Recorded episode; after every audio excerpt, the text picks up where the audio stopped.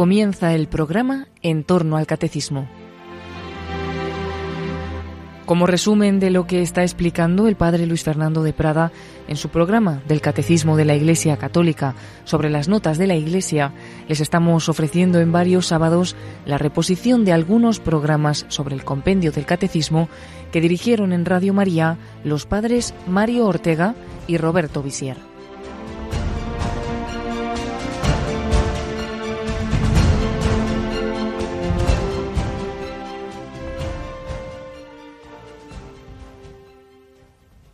Bienvenidos queridos oyentes a otro programa del Compendio del Catecismo aquí en Radio María. Les habla el Padre Roberto Visier.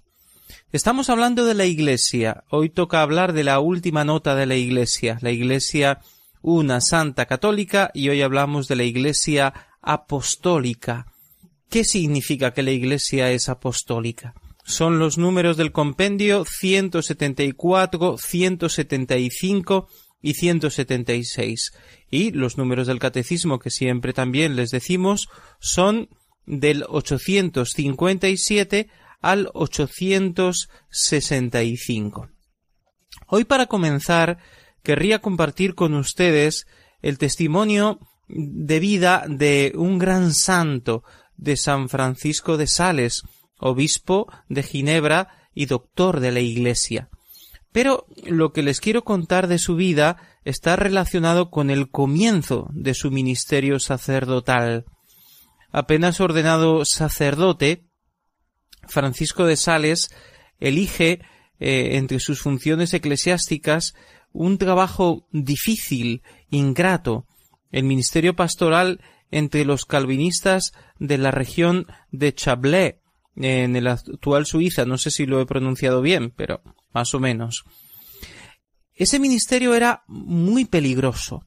Tenemos que recordar que eh, a finales del siglo XVI, en el cual vive San Francisco de Sales, que murió a comienzos del siglo XVII en el año 1618, en estos últimos decenios del siglo XVI han tenido lugar las guerras de religión que han sido muy fuertes en Francia. Así que que un católico, que un sacerdote católico predicase en una región donde casi todos habían abrazado la fe calvinista, era realmente peligroso. Se jugaba uno el pellejo por ese eh, odio que existía entre católicos y no católicos. Sin embargo, Francisco de Sales, despojado eh, gracias a Dios, de este odio, sin sentir eh, ningún odio hacia esos calvinistas que habían abandonado hace poco tiempo la fe católica, está convencido de que la verdadera Iglesia es la católica y quiere de alguna manera volver a traer a todas aquellas gentes a la fe de la única Iglesia, sin rencores, sin enfrentamientos, simplemente con la fuerza de la verdad. Pero como su predicación no era escuchada, porque simplemente los fieles no acudían al lugar donde él predicaba, las iglesias católicas, las pocas que quedaban allí, sino que permanecían en sus casas o asistían al culto calvinista, él ideó una forma original. Empezó a escribir pequeños textos donde explicaba por qué la Iglesia católica es la Iglesia de todos los siglos, respondía a todos los argumentos protestantes que se habían desarrollado durante el siglo XVI después de la reforma de Lutero, después de Calvino, de, también de Zuinglio. Y empezó a meter estos textos escritos por debajo de las puertas de las casas, caminando en invierno con frío, con nieve, pasando muchas fatigas de las cuales eran testigos aquellos vecinos. Él va distribuyendo estos escritos, como entonces no había televisión, pues eh, la gente, aunque solo fuera por curiosidad, tomaba aquellos escritos y a la luz de la lumbre de, de la chimenea leían por la noche esos textos, los discutían, y al final todo este esfuerzo impresionante que realizó con gran tesón, con gran valor, pero también con gran sabiduría, San Francisco de Sales tuvo un fruto extraordinario. Recibió amenazas, eh, tuvo que pasar hambre, frío, ingratitud, desconfianza, pero al final recuperó veinticinco mil fieles. La mayoría volvió a la Iglesia católica. Este amor a la Iglesia, este respeto por el que ha abrazado otra fe, pero a la vez el deseo de traerlo de nuevo al seno de la Iglesia, la Iglesia de todos los siglos, la Iglesia católica, apostólica, es lo que mueve a este santo y lo que también debe mover nuestros corazones a trabajar por la Iglesia, una Iglesia que está formada por pecadores, pero que es la Iglesia que Cristo fundó, la Iglesia que Cristo hizo, la que viene de los apóstoles. Escuchemos ahora la pregunta 174 que responde a la pregunta ¿por qué la Iglesia es apostólica? ¿Por qué la Iglesia es apostólica? La Iglesia es apostólica por su origen, ya que fue construida sobre el fundamento de los apóstoles, por su enseñanza, que es la misma de los apóstoles, por su estructura, en cuanto es instruida, santificada y gobernada hasta la vuelta de Cristo por los apóstoles, gracias a sus sucesores, los obispos, en comunión con el sucesor de Pedro. La Iglesia es apostólica porque está fundada sobre los apóstoles. Los apóstoles son el fundamento de la Iglesia, los cimientos también, sobre todo, se han llamado las columnas de la Iglesia.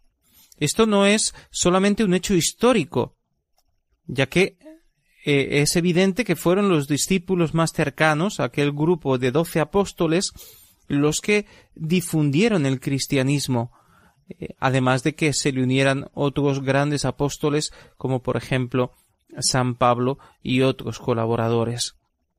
Pero además era voluntad de Cristo que los apóstoles se convirtieran en el fundamento, en la autoridad de la Iglesia, porque fue el mismo Jesús el que les encomendó esa labor de predicar el Evangelio a todos los hombres, o si recordamos aquellas palabras que Jesús después de su resurrección eh, dijo a San Pedro, como nos cuenta el apóstol San Juan en el capítulo 21, Pastorea mis ovejas, cuida de mis corderos. Se lo dice tres veces, le encomienda el cuidado de su rebaño. Y lo mismo de alguna manera a todos los apóstoles, a los que envía a predicar y a enseñar a todos lo que Él les ha enseñado. Las primeras comunidades cristianas reconocen la autoridad de los apóstoles como testigos de la vida, de la enseñanza, de los milagros, de la pasión y muerte, y también, sobre todo, de la resurrección de Jesús.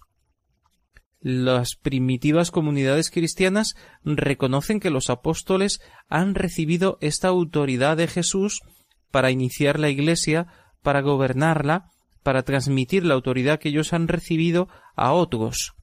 Esto está muy claro cuando leemos, por ejemplo, el libro de los Hechos de los Apóstoles, pero también en las cartas de San Pablo, sobre todo en, en las cartas llamadas pastorales a Timoteo y Tito.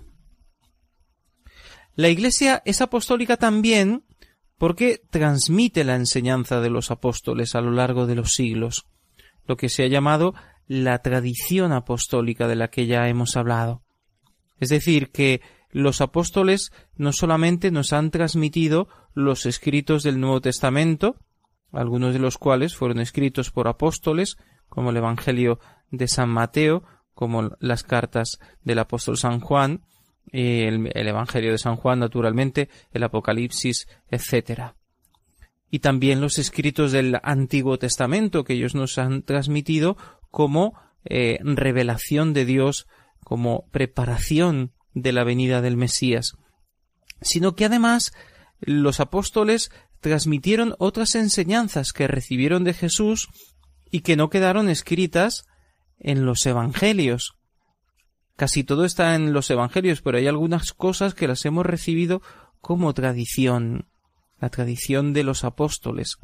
Además de que eh, los apóstoles nos transmiten el modo de interpretar el Nuevo Testamento desde los orígenes, puesto que no es fácil la interpretación de la Escritura, ni del Antiguo ni del Nuevo Testamento, y por tanto la autoridad de los apóstoles y luego la autoridad que conserva la Iglesia es necesaria para entender correctamente el mensaje que nos transmite la revelación del Nuevo Testamento.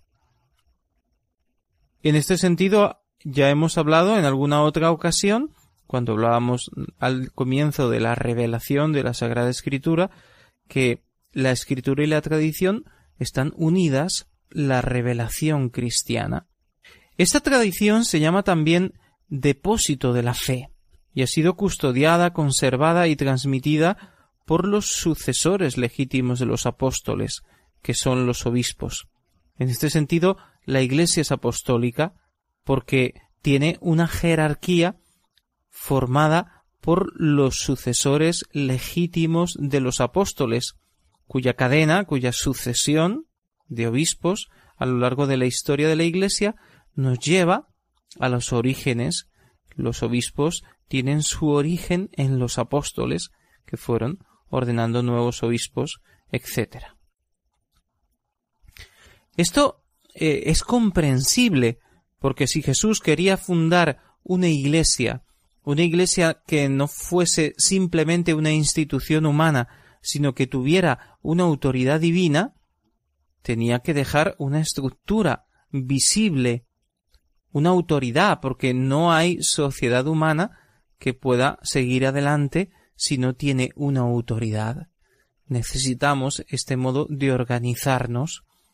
Tiene que haber uno que dirija y otros que colaboran en la dirección. Tiene que haber un equipo que dirige, que tiene esa autoridad y que los demás siguen esa autoridad. En el caso de la Iglesia, eh, consideramos que por ser voluntad de, de Dios y porque se nos ha prometido la asistencia del Espíritu Santo, la jerarquía de la Iglesia goza de esta asistencia especial, sobre todo el Papa.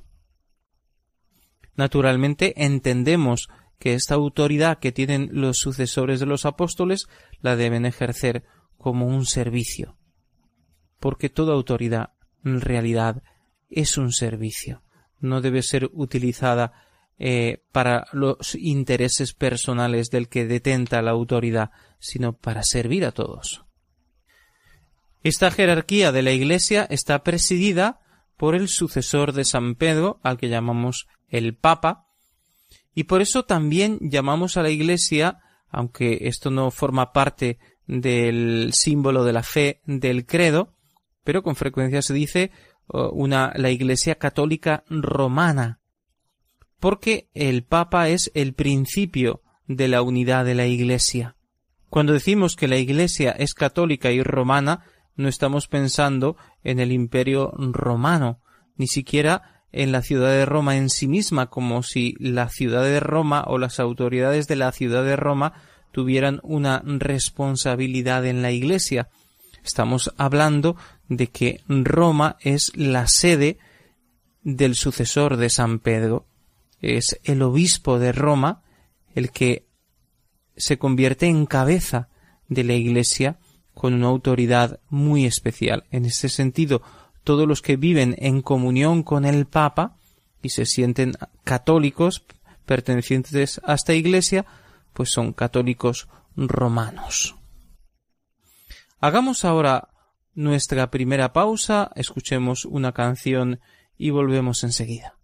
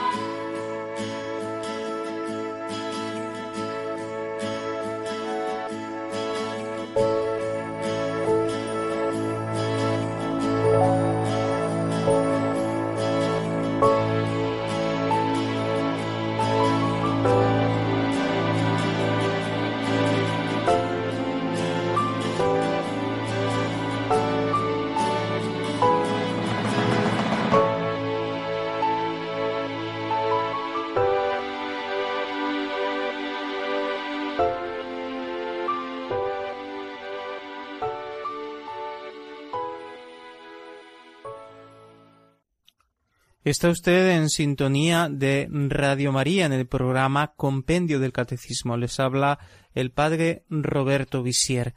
Estamos hablando de la Iglesia Apostólica y nos detenemos ahora a explicar quiénes eran los apóstoles y cuál es la misión que recibieron de Jesucristo. Escuchemos la pregunta 175. ¿En qué consiste la misión de los apóstoles? La palabra apóstol significa enviado. Jesús, el enviado del Padre, llamó consigo a doce de entre sus discípulos y los constituyó como apóstoles suyos, convirtiéndolos en testigos escogidos de su resurrección y en fundamento de su iglesia. Jesús les dio el mandato de continuar su misión al decirles, Como el Padre me ha enviado, así también os envío yo y al prometerles que estaría con ellos hasta el fin del mundo.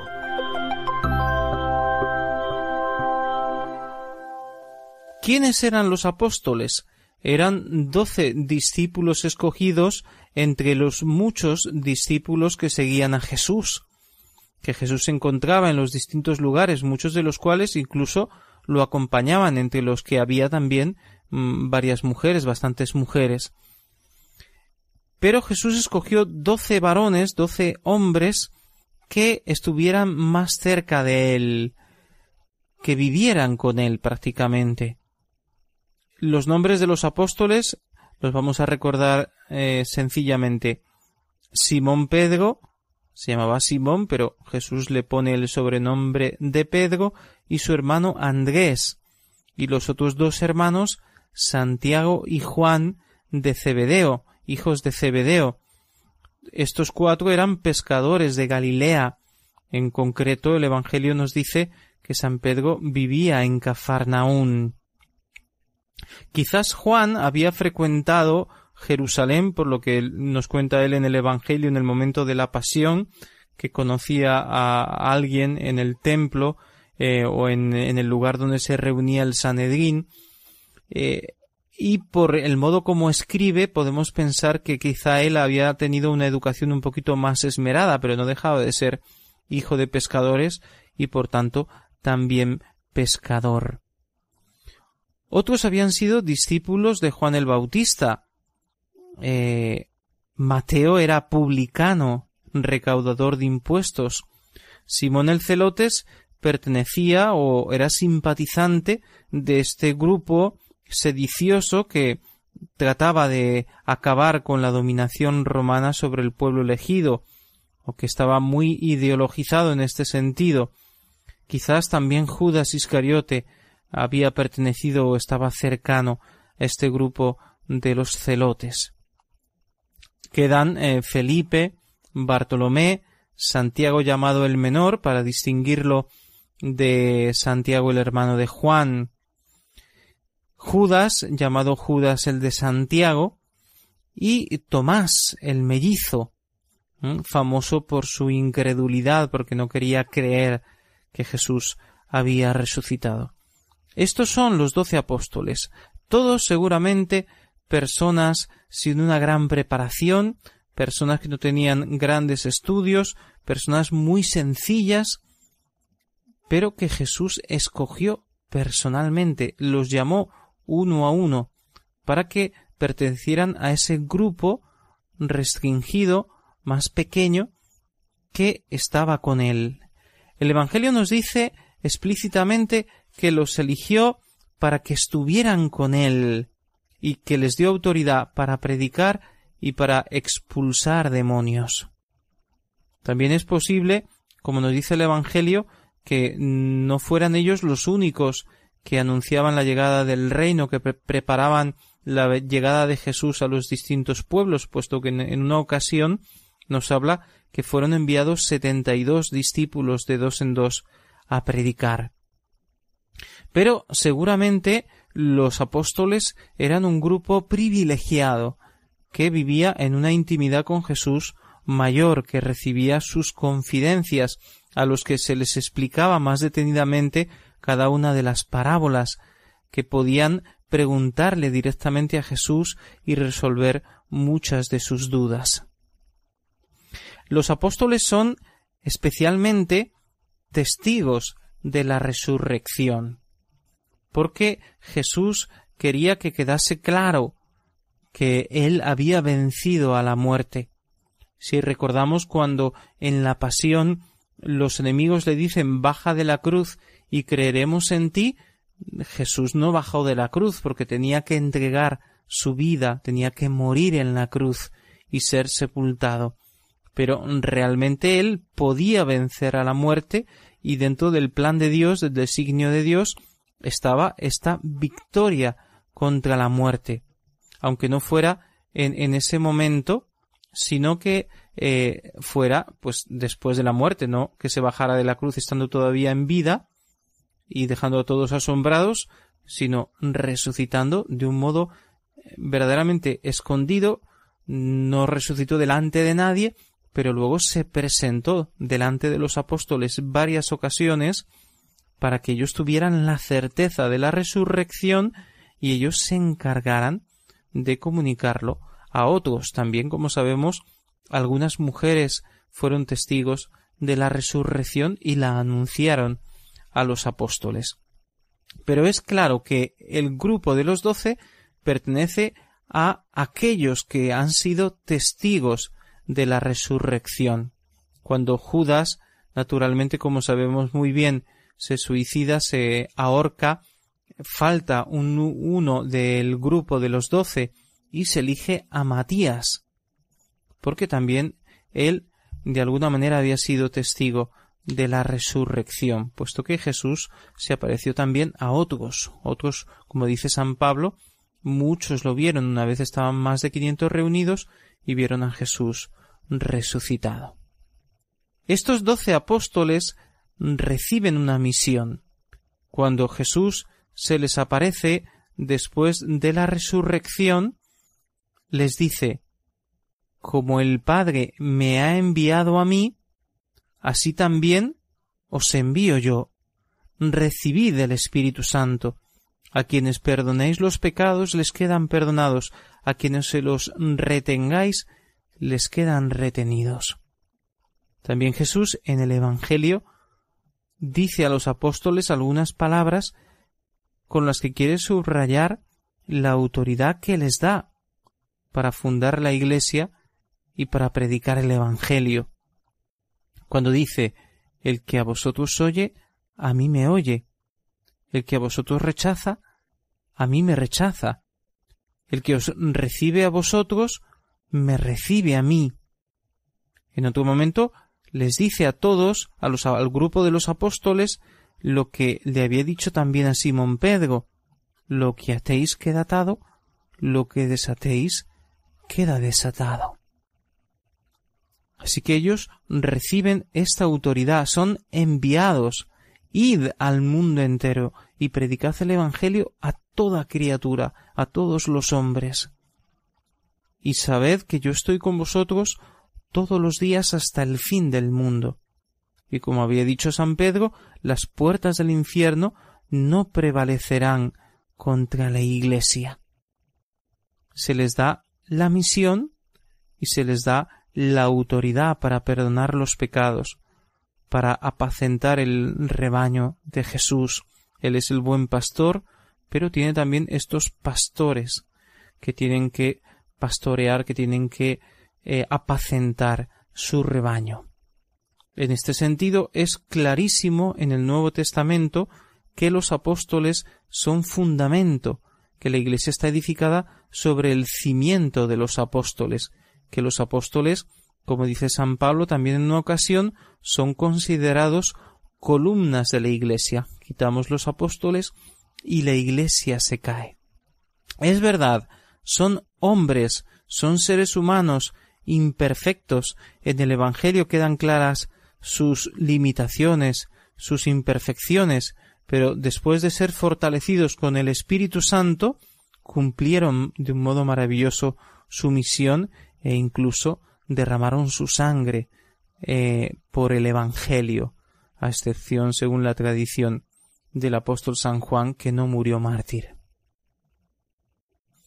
Hablaremos más detalladamente en programas mm, que haremos eh, próximamente sobre la jerarquía de la Iglesia, sobre esta misión que tienen los sucesores de los apóstoles de enseñar, santificar y regir al pueblo de Dios, misión que han recibido de los apóstoles.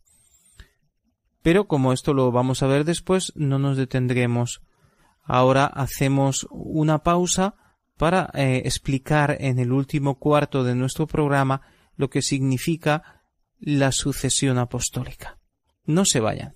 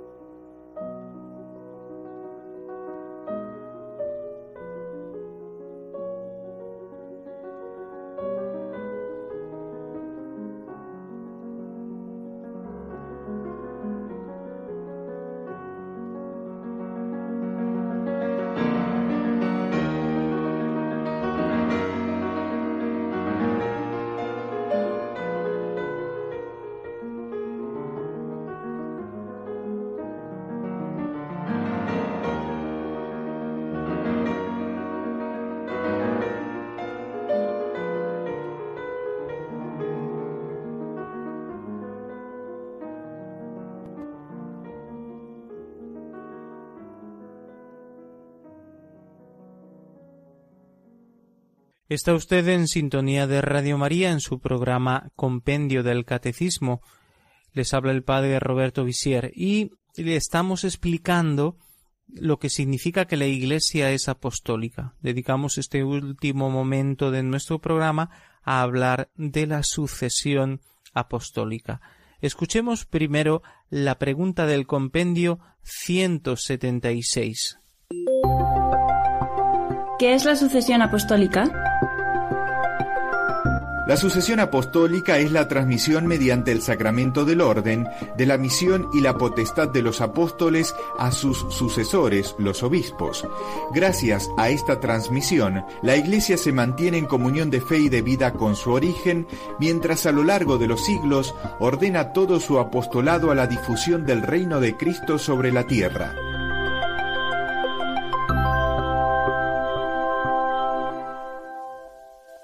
Esta enseñanza del compendio está sacada naturalmente del Concilio Vaticano II, puesto que el catecismo de la Iglesia Católica es el catecismo del concilio de este concilio del siglo XX.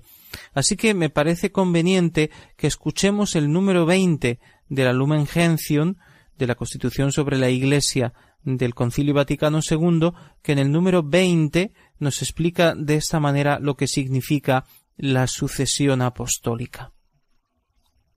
En efecto, los apóstoles no sólo tuvieron diversos colaboradores en el ministerio, sino que a fin de que la misión a ellos confiada se continuase después de su muerte, dejaron a modo de testamento a sus colaboradores inmediatos el encargo de acabar y consolidar la obra comenzada por ellos, encomendándoles que atendieran a toda la grey, en medio de la cual el Espíritu Santo los había puesto para apacentar la Iglesia de Dios. Y así establecieron tales colaboradores y les dieron además la orden de que al morir ellos otros varones probados se hicieran cargo de su ministerio.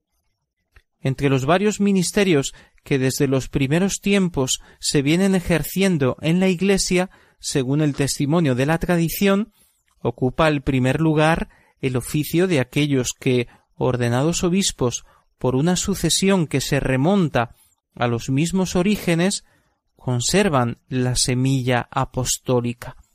Así como atestigua San Ireneo, por medio de aquellos que fueron instituidos por los apóstoles, obispos y sucesores suyos hasta nosotros, se manifiesta y se conserva la tradición apostólica en todo el mundo.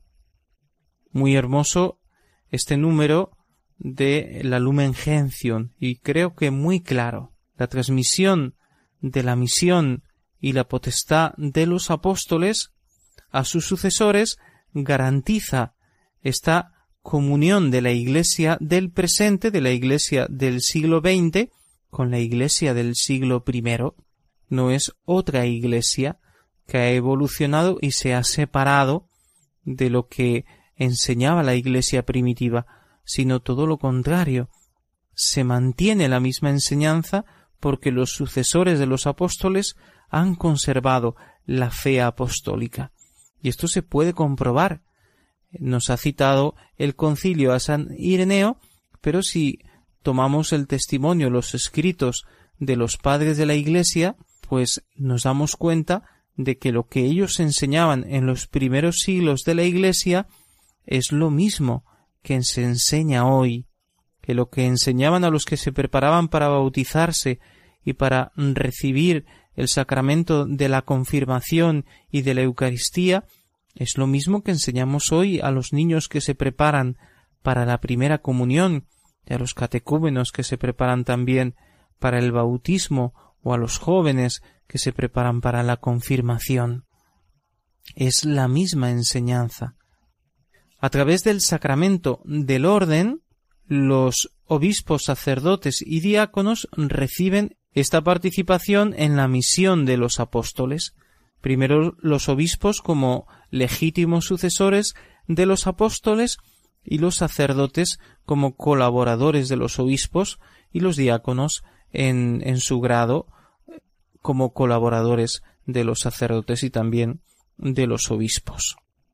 A lo largo de la historia, la jerarquía ordena todo su apostolado, todo su trabajo, su principal misión a la difusión del reino de Cristo en la tierra como han hecho los primeros apóstoles, porque lo que ellos hicieron al inicio, nosotros tenemos que continuarlo hasta el fin de los tiempos, porque eh, los obispos han recibido esta misión y también de alguna manera todos los fieles cristianos por el bautismo estamos llamados a colaborar.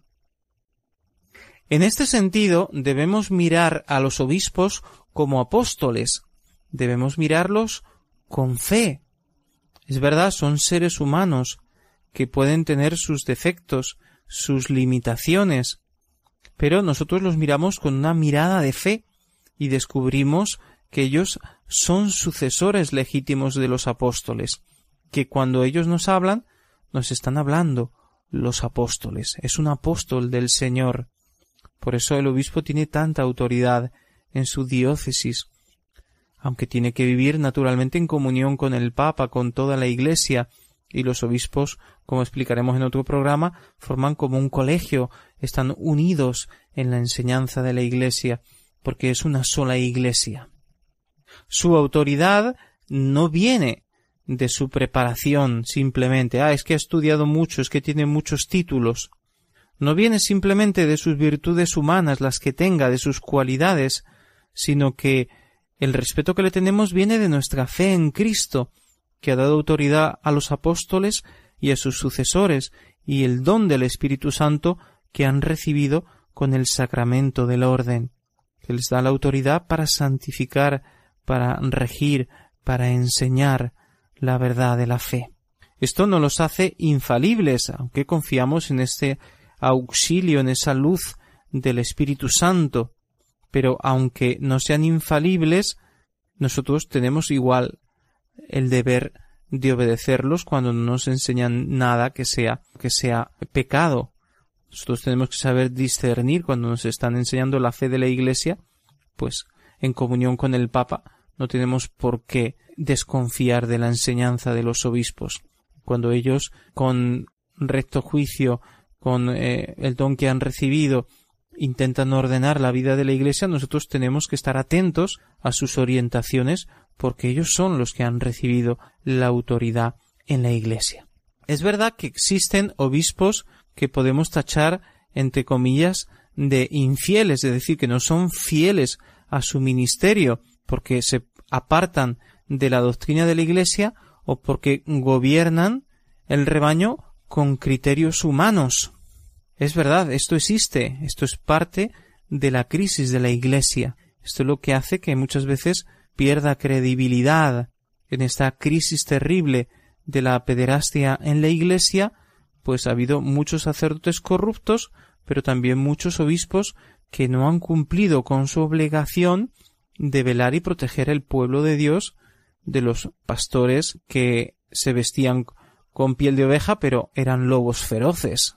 No han cumplido su misión. De hecho, es impresionante pensar que en estos seis años de pontificado del Papa Benedicto XVI ha forzado la dimisión de setenta y siete obispos que han tenido que renunciar a su cargo porque habían cometido errores graves o estaban enseñando doctrinas equivocadas eh, por la razón que fuese. Esto no quita en nada la sumisión, el respeto que nosotros tenemos que sentir por los, los obispos, por mi obispo, por el obispo de mi diócesis. Lo tengo que respetar como sucesor de los apóstoles. Ahora, si yo me doy cuenta de que se aparta del magisterio de la Iglesia que gobierna con criterios humanos, yo tengo que ayudarlo, si, si estoy cerca de él, puedo hablar con él eh, y hacer esta corrección fraterna. No nos parece bien esto, tal, en ese diálogo, en lugar de hablar por detrás, de criticar, de, de, de calumniar a los pastores de la Iglesia, o de desconfiar de ellos eh, por principio, de hacer caso a todos esos prejuicios que corren por la calle, yo tengo que, como católico, respetar a, los pastores, a los apóstoles, a los sucesores de los apóstoles, y, intentar colaborar con ellos, ayudarlos en esa misión extraordinaria de gobernar a la Iglesia. En este sentido, podemos escuchar estas palabras del apóstol San Pedro, del primer papa, que habla así a los sacerdotes y por tanto también pues a los obispos. Y les dice a los presbíteros en esa comunidad, yo, presbítero como ellos, testigo de los sufrimientos de Cristo y partícipe de la gloria que va a manifestarse, os exhorto. Sed pastores del rebaño de Dios que tenéis a vuestro cargo, gobernándolo no a la fuerza, sino de buena gana, como Dios quiere, no por sórdida ganancia, sino con generosidad, no como déspotas sobre la heredad de Dios, sino convirtiéndoos en modelos del rebaño. Y cuando aparezca el Supremo Pastor, recibiréis la corona de gloria que no se marchita. Por tanto, no buscar ganancias humanas, intereses humanos, buscar eh, hacer carrera dentro de la Iglesia o simplemente decir aquello que es políticamente correcto, renunciar al anuncio audaz y valiente del Evangelio, no buscar naturalmente ganancias materiales, que sería pues indigno de un obispo, y no gobernar como déspotas, pensando que porque soy obispo, pues yo tengo que imponerlo todo, yo tengo que eh, maltratar a las personas porque están por debajo de mí, sino ser modelos de santidad delante del pueblo de Dios, lo cual quiere decir fe, esperanza, caridad, humildad, espíritu de servicio, y luego pues esa sabiduría que viene del cielo con la que tienen que predicar con valor el Evangelio.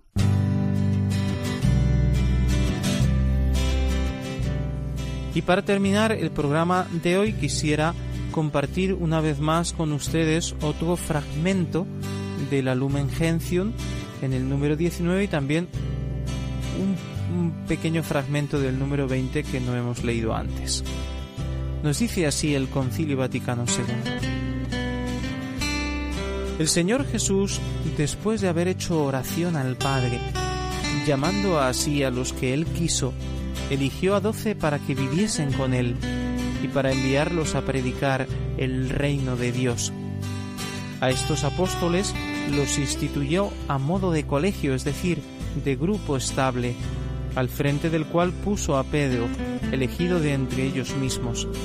Los envió primeramente a los hijos de Israel y después a todas las naciones, para que participando de su potestad hiciesen discípulos de él a todos los pueblos y los santificasen y gobernasen. Y así propagasen la iglesia y la apacentasen, sirviéndola bajo la dirección del Señor todos los días hasta la consumación de los siglos. En esta misión fueron confirmados plenamente el día de Pentecostés, según la promesa del Señor. Recibiréis la virtud del Espíritu Santo que vendrá sobre vosotros, y seréis mis testigos así en Jerusalén como en toda Judea y Samaria y hasta el último confín de la tierra. Los apóstoles, pues, predicando en todas partes el Evangelio, recibido por los oyentes bajo la acción del Espíritu Santo, congregan la Iglesia Universal que el Señor fundó en los apóstoles y edificó sobre el bienaventurado Pedro su cabeza, siendo el propio Cristo Jesús la piedra angular.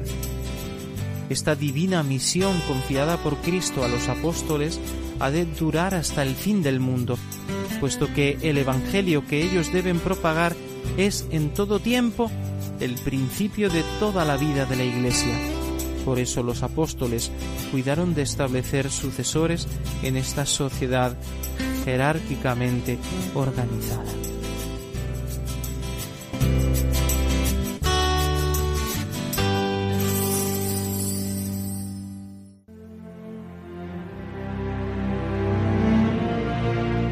Finaliza en Radio María en torno al catecismo. Como resumen de lo que está explicando el padre Luis Fernando de Prada en su programa sobre el catecismo de la Iglesia Católica acerca de las notas de la Iglesia, les estamos ofreciendo en varios sábados la reposición de algunos programas del compendio del catecismo que dirigieron en Radio María los padres Mario Ortega y Roberto Visier.